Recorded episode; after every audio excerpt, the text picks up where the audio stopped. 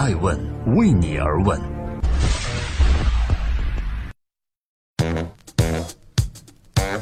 Hello，各位好，今天是二零一七年四月一日，愚人节，这里是爱问每日人物，我是爱成，每天分享一个风口浪尖人物的商业八卦。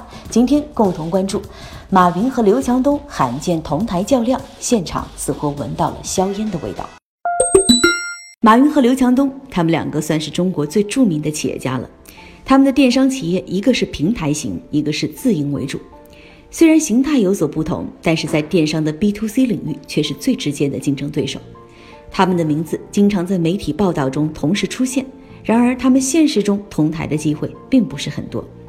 就在昨天下午，由中国工商联和国家税务总局共同举办的“深化税收改革，助力民营企业发展”座谈会上，两位互联网大佬再次在同一个场合做了公开发言。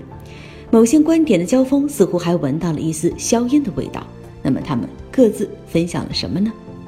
马云认为线上线下不公平的言论是伪命题，大企业小企业不公平才是真问题。而刘强东则认为建议维护线上线下公平税收环境，杜绝自然人网店的异化现象。正在播出的是《爱问每日人物》，每天分享风口浪尖人物的商业八卦。今天关注刘强东和马云同台分享不同观点。刘强东在发言中说：“完善网店登记和税收征管制度，维护线上线下公平营商环境。今年的两会期间，我发现多位代表和委员热议实体经济受到不公平待遇，要提出加强电商监管。而京东呢，作为电商的从业者，对此十分赞同。目前在电商平台上。”确实存在着部分企业法人冒充自然人的名义开店，不开发票并瞒报营业收入，以达到漏税的目的。这种线上线下税收不公平的情况，既冲击了实体经济，导致实体店从业人员失业，也造成了国家税收流失，更破坏了诚信经营、依法纳税的商业基本原则。行业的可持续发展需要有共同遵守的规则以及配套的监督机制。好的市场环境要有好的监管机制。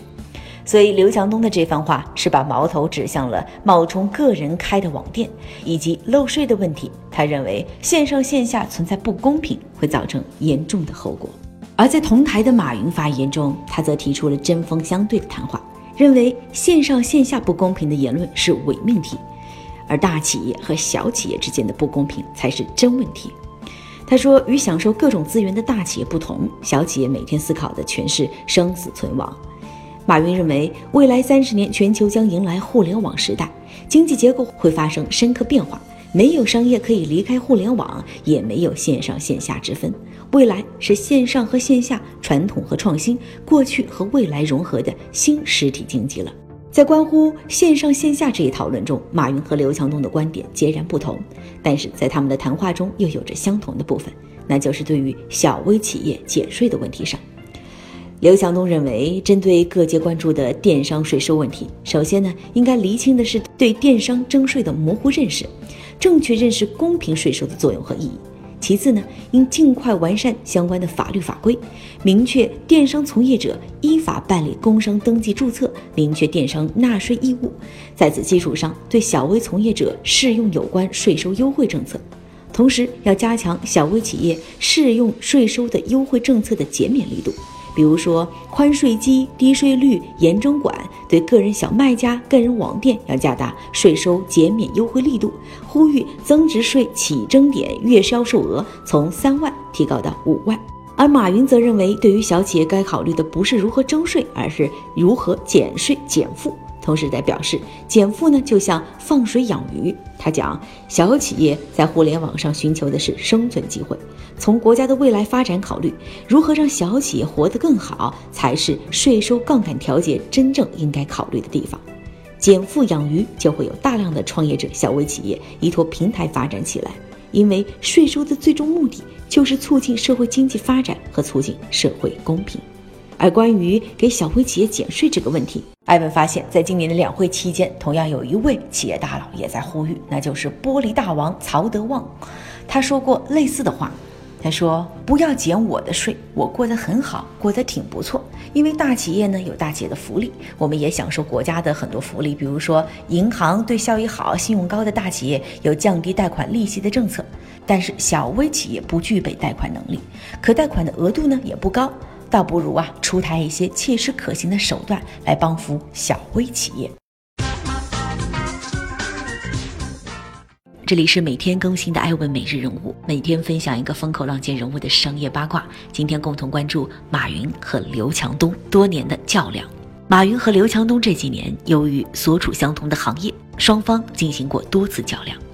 马云说：“阿里巴巴呀，就是培养更多的京东。”刘强东则说：“二零二一年前，京东要成为中国第一大 B to C 平台。”他们较量的战场，甚至都来到了抢头条界。继马云在一档节目中说自己对钱没有兴趣，以及说最后悔的事情就是创建阿里巴巴后，刘强东赶忙说自己是脸盲，不知道自己的太太漂不漂亮。这两个充满争议讲话的截图被很多中国网友做成表情包，广为流传。而在最近今年的两会期间，马云在微博上刚刚抛出“我们要像治理酒驾一样治理假货”这一话题时。刘强东立刻在微博上抛出了与昨天他讲话内容类似的线上线下不公平的议题，同时还批判了假货，还喊话说面对问题，选择性的逃避比不作为更可怕，从而成功的从媒体上也分走了一部分大家对于马云的注意力。在今天爱问每日人物的最后，欢迎各位在各大新闻客户端、音频客户端搜索“爱问人物”。